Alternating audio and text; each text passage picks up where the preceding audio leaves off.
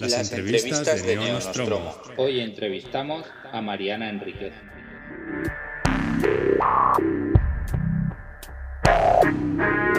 Bienvenidos de nuevo al Neo Nostromo. Hoy tenemos una entrevista muy especial, es una conexión que hacemos entre España, Argentina y Dinamarca. A mí personalmente me hace mucha ilusión, sé que a Mical también. Y bueno, queremos dar la bienvenida a Mariana Enríquez, que la tenemos por aquí. Hola Mariana. Hola, ¿qué tal? ¿Cómo están? Muy bien. Y bueno, voy a, os haré una pequeña introducción sobre ella y pasaremos a la entrevista directamente. Ya sabéis que en el Neo Nostromo prima la brevedad. Y bueno, Mariana eh, nació en Buenos Aires en 1973. Ella es periodista y escritora por la segunda faceta por la que la conocemos y por la que la traemos aquí a Nostromo. Y bueno, eh, ahora mismo tiene tres novelas publicadas y tres libros de relatos, además de haber eh, cultivado el ensayo periodístico y la, biografía. Ella es considerada una de las exponentes de la, de la nueva narrativa argentina y su obra de ficción pues, se ha acercado progresivamente a la literatura, literatura fantástica, punto interesante y por el cual también está en el Neonostromo. Las cosas que perdimos en el fuego, que es el libro que reseñó Miquel en el anterior programa, es una recopilación de relatos publicada en 2016 en Anagrama, que nos ha dejado muy buen, nos ha dejado una, una, muy buena impresión y nos ha gustado muchísimo. Y por ello, pues estamos muy, muy contentos de poder compartir con vosotros esta entrevista a, Mariana. Así que nada, eh, Mariana, bienvenida a la nave Neonostromo. Y nada, empiezo con la, con la primera pregunta. Eh, Mariana, em, ¿de dónde surgen las, las, cosas que perdimos en el fuego? Eh, ¿Son relatos que ya tenías escritos o que escribiste para esta antología en concreto? Son relatos que ya tenía escritos casi un 60%, una cosa así. Y mm, algunos fueron a pedido. A mí me gusta escribir a pedido, o sea, que una, que una revista, por ejemplo, me, me sugiera un, un tema y a partir de ahí eh, elaborar un, relato a mí es algo que me divierte, posiblemente porque soy periodista, entonces no tengo una, no tengo una, una aproximación demasiado, eh, no sé, eh, delicada a la literatura, ¿no? Me gusta trabajar. Y algunos fueron así, otros fueron cuentos que, que sencillamente surgieron. Eh, lo que sucedió es que me di cuenta que era un libro de cuentos cuando, cuando me di cuenta que, que, todos, o casi todos, los cuentos tenían una protagonista mujer o una voz de mujer como protagonista, que eran casi todos cuentos de horror, pero con mucho eh, con, mucha cantidad de, de, tono realista también, sobre todo casi todos empiezan con un cuento realista que después, bueno, aparece el, horror ahí de una manera perturbadora y sorprende. Y, ahí cuando vi que tenía un, libro empecé a, a, escribir algunos cuentos especialmente para darle otros tonos, ¿no? Hacia la mayoría de los cuentos transcurren en Buenos Aires, no quería que todos fuesen en Buenos Aires. Entonces elegí, empecé a escribir algunos que transcurrían a lo mejor en el norte de Argentina, que es un lugar que a mí me, me, gusta mucho y me parece un escenario muy interesante para, el, para, para cierto tipo de horror, pues sobre todo la frontera con Brasil y, Paraguay tiene una cuestión de religiones eh, afro-brasileñas sobre todo y también una, una cuestión geográfica muy gótica, ¿no? Es como si fuera, estás en Nueva Orleans de repente, es, muy, es muy curioso, como un gótico sureño extraño este, gótico mesopotámico, le digo yo. Y, bueno, en fin, así empecé como, como a agregarle pequeños, pequeños tonos de color y, cosas cuando decidí que, que, eso iba para un, para un libro. Pero la mayoría lo, lo escribí antes. Yo tengo épocas de escritura, ¿no? Es como en una época me doy cuenta que, que escribo todas cosas que, que, se parecen, que tienen un aire de familia, que se relacionan, que hay un tipo, ahora últimamente que estoy escribiendo bastante de fantástico y terror, que hay un tipo de terror determinado o un tipo de, obsesiones determinadas. Entonces, bueno, finalmente se, plasmaron ahí en el librito. Muy bien, uh, el libro ha salido en una colección generalista aunque en ningún momento disimula su afinidad pues, con el terror o, en sentido más amplio, si quieres, con la literatura fantástica. Eso es algo que, al menos en España, no es tan habitual, el hecho de, sacar una, una, novela de género, digamos, dentro de una colección generalista. Pero, ¿de dónde sale tu interés por el género, por el terror y por la literatura fantástica? Eh, es, eh, sí, que haya salido en esa colección es súper curioso, pero bueno, no hay problema. Pero, pero, sí, a mí también me, a mí también me llamó la, la atención, porque en todos lados el género de alguna manera va a las colecciones de género, lo cual a mí me, me, parece injusto con el género, ¿no? Teniendo en cuenta que, no sé, otra vuelta de tuerca de Henry James es un libro de género y que lo vas a poner ahí con una tapa sangrienta en un rinconcito, parece...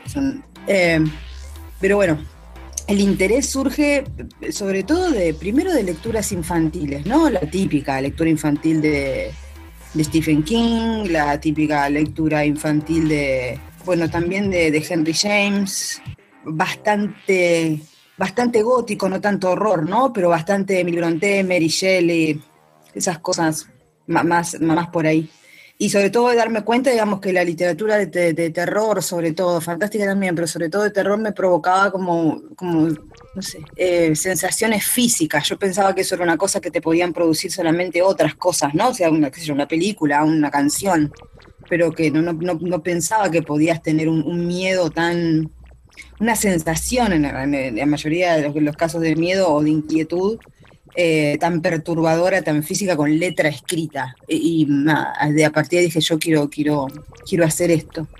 Em, y después de más grande, más de adolescente y, joven, digamos, me volví como una especie de guionista del género, sobre todo de terror, fantástico también, pero sobre todo de terror. De terror trato de, de conseguir y de, de, juntar todo lo que pueda, que si no se termina nunca, ¿no? Y tampoco termino de leer todo lo que tengo, pero, eh, pero a partir de ahí ya empecé a tener otros gustos más, eh, más particulares, digamos, Shirley Jackson, M. John Harrison me gusta muchísimo, eh, que no es específicamente terror, pero tiene esa cosa inquietante, sobre todo urbana, ¿no? De las ciudades. Últimamente leer Barro me gusta mucho. Yo no soy muy Lovecraftiana, pero pero, pero sobre todo eh, algunos de los, de los nuevos Lovecraftianos me gustan mucho. No, no la primera ola, los que están escribiendo ahora. Los de la primera ola no me parecen un poco juego de rol. Eh, con todo respeto, ¿no? Pero me aburren. Y mm, qué sé yo, después como, como cosas más fronterizas del género. Tipo Kelly Link, Neil Gaiman. Lo que siempre fue un poco complejo en general es que en, nuestro idioma no hay muchos exponentes, o sea, hay excepciones, hay gente que lo hace, hay algún escritor que lo hace, hay libros, cuentos, relatos, textos dentro de obras de autores, y muchísimo menos aún en, entre comillas, argentino. O sea, en, Argentina tiene una, una, sí, una, y todo el mundo lo dice, una tradición muy pesada de... Eh, algo como influencia, ¿no? De literatura fantástica. Y sí es así. Vino Campo, Borges, eh, bueno, muchísimos, Cortázar, eh, así, autores súper populares, quiero decir, otros no tanto, a lo mejor internacionalmente como Lugones, que tiene un libro de terror muy famoso, para mí incluso Ernesto Sábato con Informes sobre ciegos, y toda esa novela, sobre y tumbas me parece que es una novela gótica, pero de todas maneras es una, es una tradición del, del fantástico que ya a mi generación, yo nací en el 73, empecé a escribir en los 90. Desde Cortázar no hay escritores eh, argentinos que hayan, salvo en esta generación, ahora hay más, pero en esos años, suponte desde los 70 hasta, hasta más o menos ahora, los últimos 10 años, no hay una, una, se dejó de escribir, básicamente, fantástico. Lo que, lo, que en mi idioma, lo que en mi lenguaje, lo que en mi, en mi cultura, si querés, en mi geografía, eran los elementos disparadores del, terror, se me, se me, hacía complicado porque no, no, los encontraba en mi guion literaria, digámoslo de una manera más, más culta. Eh, salvo algunas cosas muy puntuales, pero cierto humor muy, muy, muy, muy psicótico de Silvino Campo, em, pensando más en tradición rioplatense porque son uruguayos, este, a lo mejor eh, el, tema con, la, naturaleza de Horacio Quiroga, pero eso también me quedaba muy lejano, yo nunca viví en la naturaleza. Quiero decir, me, costaba encontrar idioma entonces con ese poco que había eh, y, con los autores internacionales que me interesaban, lo que en lo que pensé a pensar es como hacer, hacer una especie de traducción, ¿no? mirar lo que hacía, no sé, Stephen King o cualquiera y ver cómo eso se podía, se podía hacer en, castellano, sin, sin tomar escenarios que yo desconociera, sin que fuera una literatura puramente de la imaginación, que también me gusta, pero que no era algo que a mí me parecía que yo particularmente pudiese escribir o tuviese ganas de escribir. Yo tenía ganas de escribir algo que fuera un poco más, más cercano a mí, que, tuviera un poco más de mi experiencia, me parece. Bien, eh, has comentado una cosa, me gustaría hacer un, inciso en la entrevista. Has comentado antes que el, te sorprendía del terror la capacidad física de la, palabra escrita en el terror para provocar sensaciones físicas, ¿no? Eh, yo tengo que decirte que con la casa de Adela yo he tenido pesadillas. No suelo soñar, no suelo tener pesadillas. Este relato en concreto me, causó pesadillas. Eh, la verdad es que te, lo agradezco porque es, es cuando descubres, ostras, eh, realmente puede causarme una sensación física, levantarme con esta angustia, y bueno, es, mi relato favorito de toda la antología. Sí, para mí posiblemente también. Sí, bueno, este, este era el inciso. Eh, que necesitaba decir. Em, has escrito tanto, tanto novelas, es decir, textos largos, como relatos. ¿Con cuál de los dos te sientes más cómoda o más cercana? Sí, con los relatos. Pero creo que también tiene que ver con una cuestión de la, de, como de la cuestión material de, cómo, de, cómo escribo, porque trabajo, yo trabajo como periodista, trabajo a la tarde, eh, y no, la verdad es que, y trabajo como docente también de periodismo, y no tengo mucho tiempo. Entonces, la exigencia que requiere una novela me encanta, pero es, eh, es muy demandante, son muchas horas. Ahora estoy escribiendo una, de ratos me olvido de lo que escribo, tengo que releer. Eh, sé, una novela es una cosa muy. Nada, necesito una beca para terminarla, básicamente. Este, y el, cuento es algo para mí mucho más, en las pocas horas que, que, a lo mejor tengo libres para escribir por, por, por, la mañana o por la tarde temprano, me alcanzan para escribir un cuento, me alcanzan, eh, es algo muy, mucho más inmediato, más rápido y que de alguna manera se acerca a, lo que tengo, a, la, manera que tengo que escribir ahora. Lo que me pasa con el cuento es que a mí me gustan mucho los personajes y armar personajes y vivir como, como en ese mundo, bueno, para mí siempre es un mundo extraño por lo que dijo, ¿no? Vivir en el mundo extraño de, los personajes. Y, y, es muy difícil en un cuento porque los cuentos tienden a ser una buena idea, los personajes los abandonás en una tarde, después lo corregís, no sé, dos semanas al cuento, por ahí le echas una mirada más y después te olvidas hasta te olvidas de cómo se llaman. Es, es más triste la vida de los personajes en, un cuento, sobre todo para, para, con el autor, casi que, son muy efímeros. También una novela se mantienen un poco más. En la novela que estoy escribiendo ahora, que es muy prematuro hablar de qué se trata y qué sé yo, entre otras cosas, porque como estoy en la mitad puede cambiar todo, pero sí lo que sí les puedo contar, ya que además les gusta, es que el, el, hecho, uno de los hechos centrales de, de la novela es una deformación del cuento de la casa de Adela pero es para mí. Lo que pasó con ese cuento es que para mí era un cuento muy de personajes, o sea, yo a ella sí la tenía muy presente. Los chicos después en la novela cambian, pero sí como ese, ese trío de amigos los tenía muy presente y la casa como personaje también la tenía muy presente, esa, esa casa carnívora. Eh, entonces hay, hay algo de la novela que es eso, que dejé vivir en un mundo, en un mundo de personajes que en realidad me gusta más, pero más cómodo me resulta el, cuento, como comodidad y como incluso cercanía, como es mi vida ahora, prefiero, prefiero el cuento, pero a la novela la, extraño, la añoro cuando no, cuando no la hago. Y ahora estoy escribiendo una y la estoy pasando muy bien y también la estoy sufriendo bastante porque, bueno, porque no, no, porque es, es mucho trabajo. Muy bien. Eh, Tú antes has dicho que, cuando te diste cuenta un poco que tenías un libro entre manos fue cuando, cuando viste que todos los relatos tenían como protagonistas a mujeres y sin duda eso es, uno de los, es una de las cuestiones que para mí, digamos, unifica eh, el volumen. Pero otro de, la, otro de los temas que, que, veo que se va repitiendo, quizá no en todos los relatos, pero sí en, en la mayoría, es este de la infancia, pues entendida, si quieres, como un reino cercano al miedo y al terror y, no podía evitar pensar si, era esa percepción del mundo durante la infancia una de las cosas que perdemos en el juego, entendiendo el juego como cuando nos hacemos adultos. No sé, no sé si, si puedes explicar un poco ese interés por escribir sobre la infancia.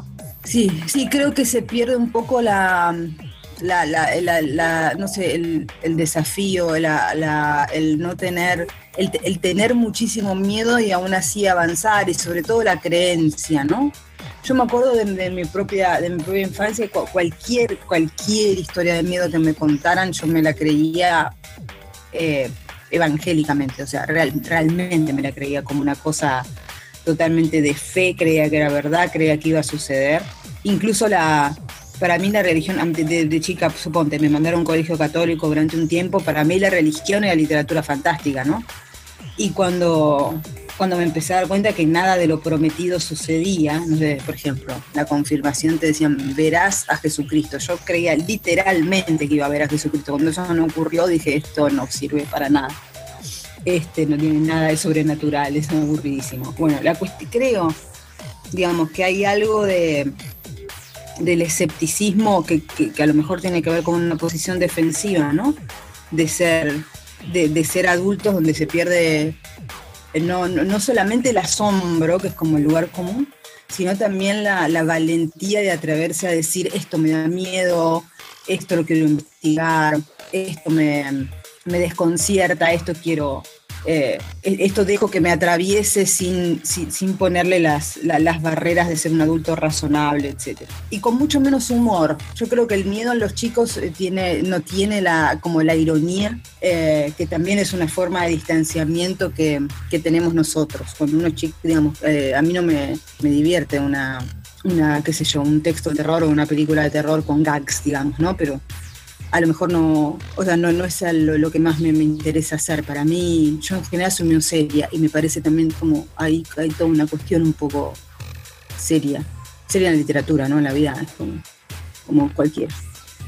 Pero, pero sí, esa es una cuestión. Y además, bueno, los chicos les funciona bien al género, ya hablando técnicamente, digamos, más, allá de, otras cuestiones, en, en, términos precisos, los chicos le van bien al género porque cualquier cosa que les pase es impresionante porque es más eh, fácil ponerlos en una, narrativa de terror y que, resulte verosímil, un poco por esto y un poco por, por la cuestión de, la credulidad de un, de un, niño, ¿no? Es mucho más fácil también por la vulnerabilidad. Con mis cuentos también mezclan un poco de, de, realismo y, ponen a muchos chicos en situación de vulnerabilidad, que es una cosa muy común de ver en las calles de América Latina en general. Esos chicos es muy fácil que sean víctimas y, digamos, eh, eh, que, sean, que sus cuerpos eh, sirvan para básicamente ser utilizados por cualquiera, ¿no? Por, cualquier cosa. Entonces eso como la vulnerabilidad de, los chicos es una, una, cosa que dispara ya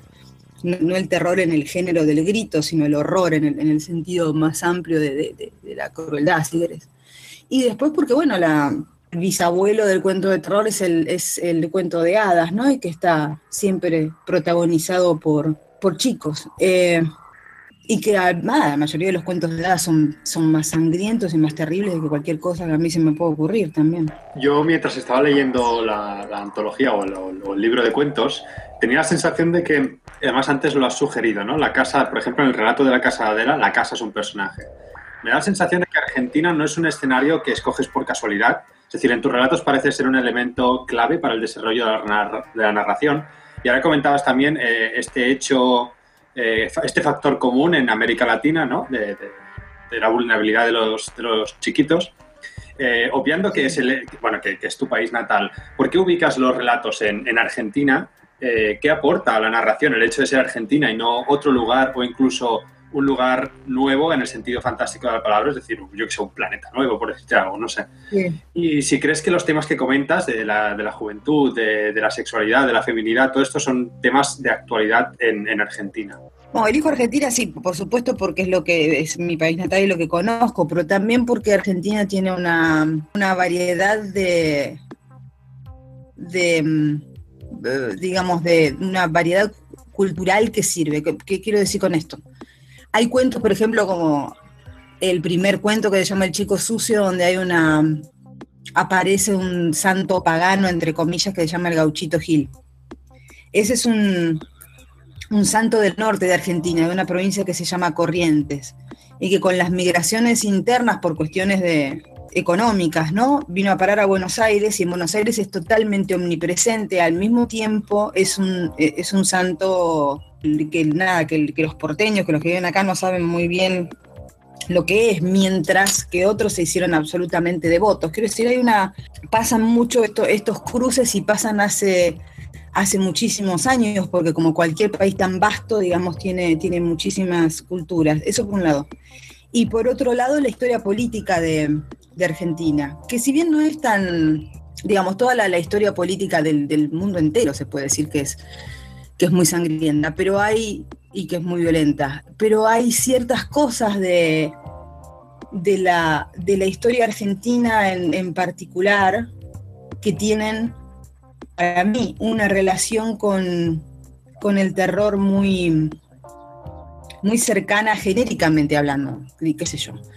El robo del cuerpo de Vaperón, que el, cuerpo de Vaperón lo robaron, estuvo paseando por Europa bajo otro nombre en diferentes ataúdes hasta que fue encontrado en una, en una tumba en Milán, que terminó siendo presidenta de la Argentina, junto con el que era el jefe de gabinete de ministros, que era espiritista.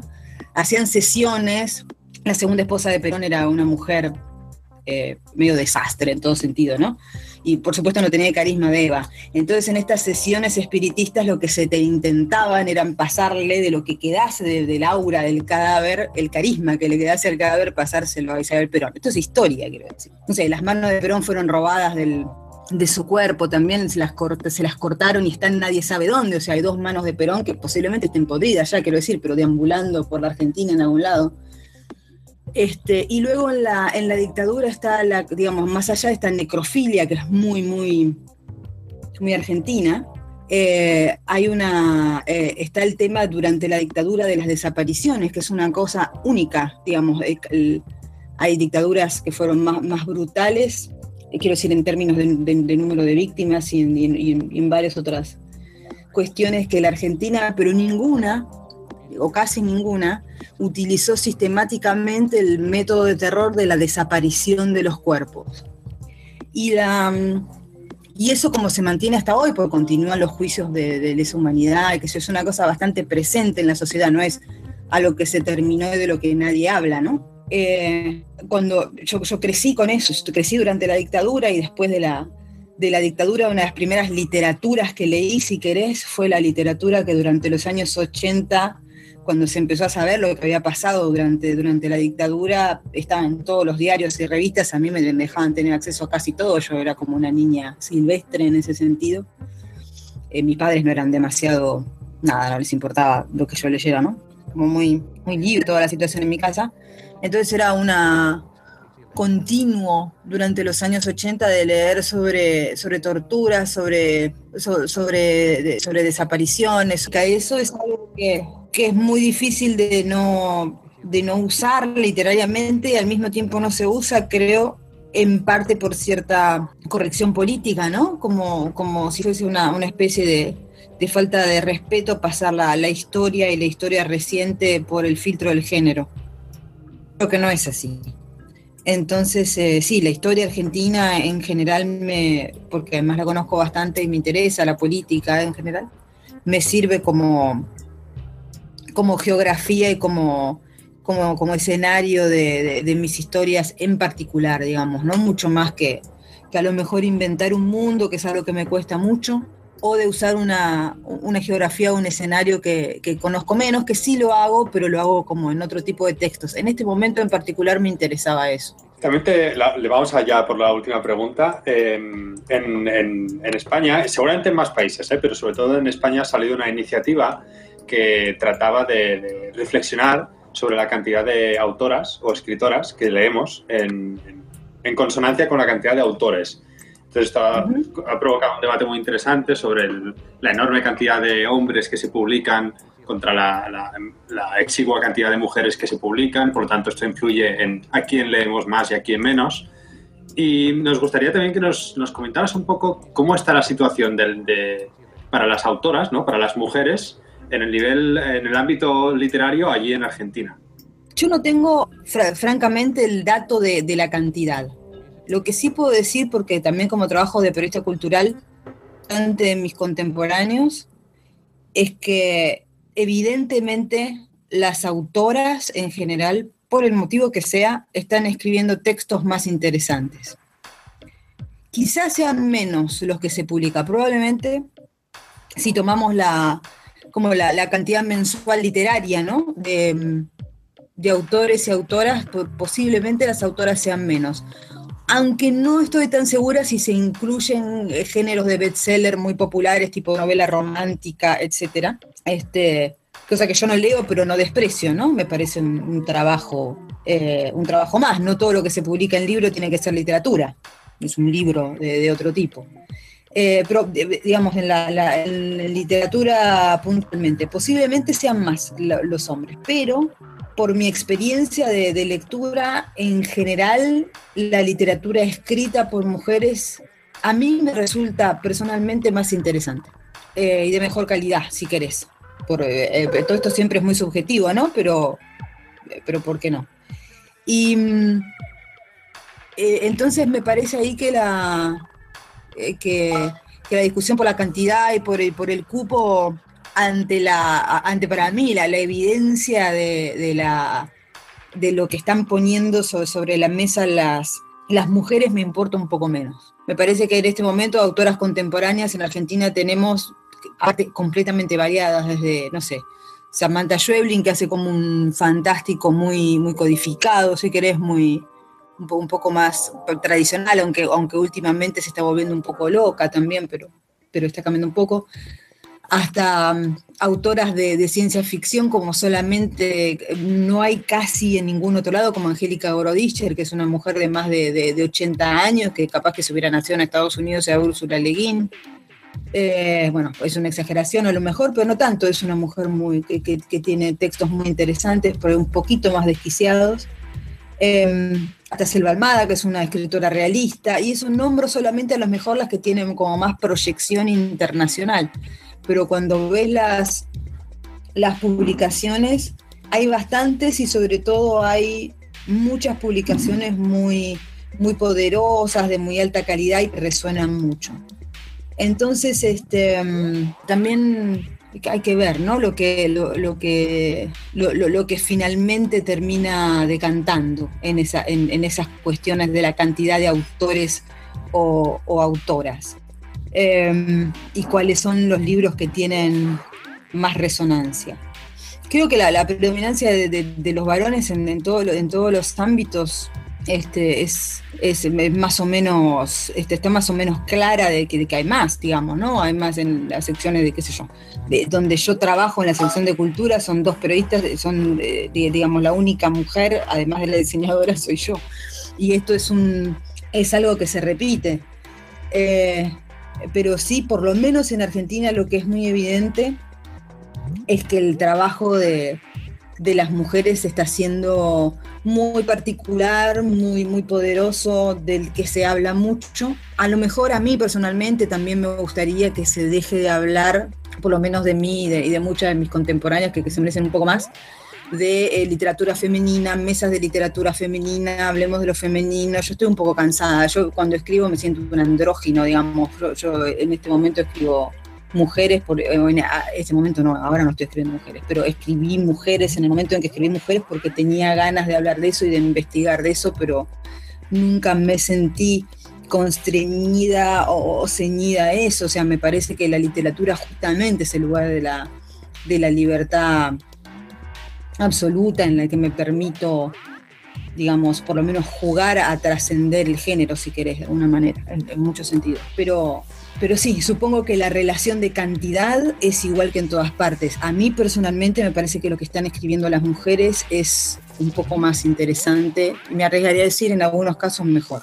Wow, Muy bien. yo la verdad es que he quedado con, la respuesta bastante, bastante impresionado. Me he apuntado un par de frases eh, de las que has comentado para, para, para, dar un poco de publicidad a la, entrevista. Creo que, no sé qué opinas, Miguel, pero a mí esta respuesta me... sí, a mí me, parece una manera muy buena, o sea, una, una, muy buena última pregunta para la entrevista y la reflexión de que precisa, porque además es que es lo que estaba pensando conforme ibas hablando, Mariana, que la literatura en realidad debería ser el, el espacio de la libertad, ¿no? En el que aportar el máximo de puntos de vista posibles y experimentar lo más posible pues con, con, lo que es la imaginación y las formas de narrar. O sea, que me parece una, una buena manera de, de, terminar. Ah, no sé si tú, Alex, tienes alguna pregunta más, pero me parece que hemos hecho una entrevista bastante, bastante interesante, con algún problema técnico que los oyentes esperemos no noten en el momento de estar ah, escuchando esto, pero que, que, habrá valido. Me parece que a todo el mundo le va a gustar esta entrevista, ha sido muy interesante y estoy muy, muy, muy contento de, de,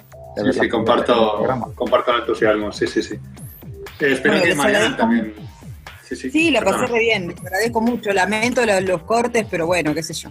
Mientras increíble. Espero que no se haya notado que estoy muy dormida, eh, mejor. No, no se va a ver notado. Respuestas inteligentes y lúcidas y no se va a notar nada. Yo creo que si respondes así dormida, me, sobrepasaría un poco, como se diría en inglés, overwhelming, cómo serías despierta, ¿no?